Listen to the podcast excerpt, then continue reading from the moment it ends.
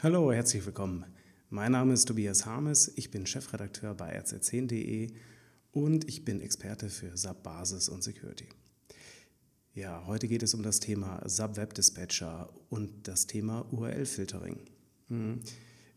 Ich erlebe es bei relativ vielen Kunden, dass der SAP Web Dispatcher eingesetzt wird, um das SAP, das interne Subsystem, mit dem Internet zu verbinden.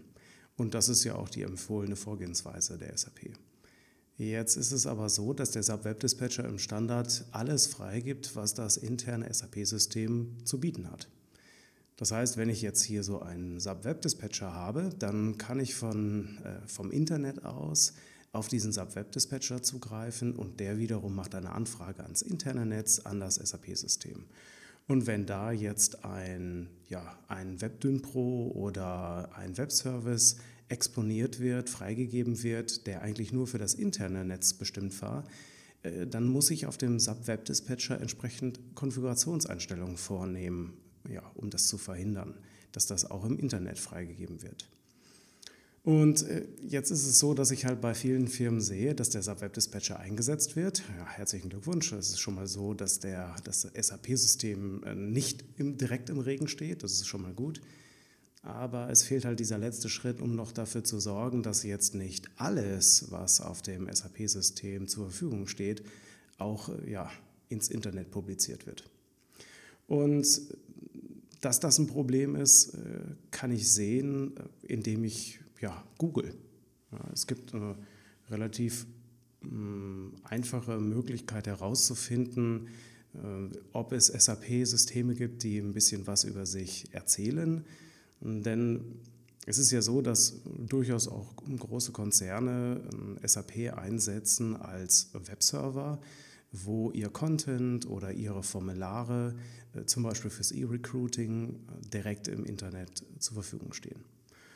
Und ja, um das mal herauszufinden, habe ich hier mal ein, eine Google-Suchanfrage verlinkt, mit der ihr das selber ausprobieren könnt. Und zwar, wenn ich jetzt hier in diese Google-Suche mal so einen speziellen Tag einfüge, nämlich in URL Doppelpunkt SAP BC BSP, also in URL Doppelpunkt slash SAP slash BC slash BSP, dann kann ich mit dieser Art von Anfrage, kann ich mal nachgucken, ob Google SAP-Seiten findet, also Seiten im Internet, die mit SAP zur Verfügung gestellt werden. Denn die haben meistens in der URL, also in der Adresse, äh, die ich oben im Browser sehe, haben diesen Bereich slash sub slash bc slash bsp drin. Das ist jetzt auch keine total neue Sache, das gibt es schon ein bisschen länger. Ja. Hm, wenn ich hier jetzt mal den Testlink aufrufe, Ja, dann ist das hier so dieses Beispiel, was ich gemacht habe, site meinefirma.de und dann in URL slash sub slash bcbsp. Und das kann dann auch, äh, die Site kann dann ersetzt werden durch ja, die eigene Domain. Wenn ich jetzt mal diese Einschränkung ähm, nach der Site, also der eigenen Webseite weglasse und einfach mal so suche, dann findet man hier auf jeden Fall ähm, bekannte Namen, ähm, wo ich dann sehe, okay, die setzen hier alle ähm, zumindest irgendeinen Teil SAP für ihre Webserver ein, ja, für ihre Formulare, für das, was sie da machen. So, und das an sich ist ja noch kein Problem, weil ich kann ja auch SAP-Anwendungen sicher programmieren. Die Quizfrage ist halt, ob das drumherum sicher programmiert ist. Und da gibt es ja die Möglichkeit des URL-Bingos. Ja, das heißt also, ich gehe hin und nehme mir hier solche URLs und fange an, daran ein bisschen herumzuspielen.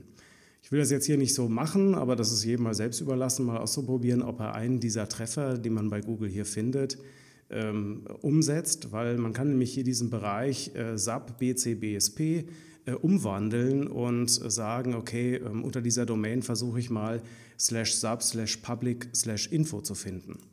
Und da werden dann durchaus interne Informationen über den Server preisgegeben, nämlich zum Beispiel, ähm, wie der heißt, welche interne IP-Adresse er verwendet, hm, welche Kernel-Version verwendet wird. Also alles Informationen, die interessant sind, um ja, das System besser kennenzulernen und ja, vielleicht auch diese Informationen dann äh, gegen das Unternehmen zu verwenden.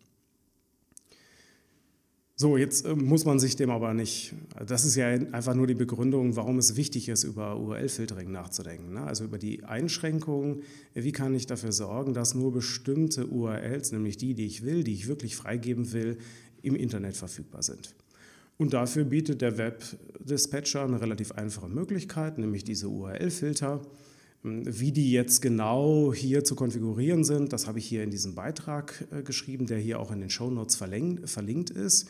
Und da gehe ich jetzt nicht größer drauf ein. Im Prinzip äh, geht es darum, einmal äh, das Logging zu aktivieren. Das bedeutet, ähm, dass ich erstmal sehe, was wird im Moment über meinem Webdispatcher abgerufen an URLs, damit ich mir daraus so eine Liste aufbauen kann an verwendeten URLs. Und diese URLs dann in einer Access-List reinzuschreiben und dazu sagen, ja, diese URLs, also nachdem ich sie geprüft habe, äh, diese URLs äh, sollen entsprechend freigegeben werden. Und das kann ich dann in so einem Permission-File, da wird dann so eine Textdatei angelegt, je nachdem, wo man den Webdispatcher laufen hat. Und äh, da kann ich dann sagen, dass also bestimmte URL-Pfade erlaubt sind. Ich kann auch sagen, von wo die erlaubt sein sollen, zum Beispiel aus dem Internet oder direkt aus dem Internet, das wäre dann Stern. Und so kann ich dann sagen, was hier über mein Web-Dispatcher erreichbar sein soll und was nicht. Wenn ich diese Textdatei aufgebaut habe, muss ich sie natürlich dann noch im Instanzprofil aktivieren. Das ist hier auch beschrieben, mit welchem Befehl man das macht. Und letztendlich dann natürlich der Test, mit dem ich herausfinden kann, äh, ob der URL-Filter gegriffen hat. Nämlich, und das sieht man auch bei den meisten Seiten fairerweise, die man jetzt äh, bei diesem Test, bei dieser Testabfrage, die ich oben erwähnt habe, äh, sieht.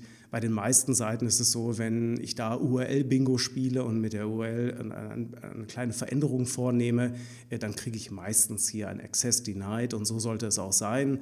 Es sollte nur die URL aufrufbar sein, die da wirklich auch gewollt ist, also die da wirklich auch freigegeben werden soll. Also man macht hier eher eine, eine Whitelist, ne? also man sagt, was ist erlaubt und der Rest ist verboten. Alles, was da nicht in dieser, in dieser Permission-Liste drin steht, ist verboten und äh, wird gar nicht an das interne Netzwerk über den Webdispatcher weitergereicht. Ja, vielleicht noch zur Info, äh, zur Ergänzung. Das ist ja wie so ein Firewall-Regelwerk und äh, das kennt sicherlich der eine oder andere. Unvollständige Firewall-Regelwerke sorgen für lange Gesichter und so ist das natürlich auch bei diesem Permission-File. Alles, was nicht drin ist, funktioniert nicht. Das ist ja auch gewollt. Das heißt, da würde ich auf jeden Fall ein bisschen Liebe investieren in das Logging.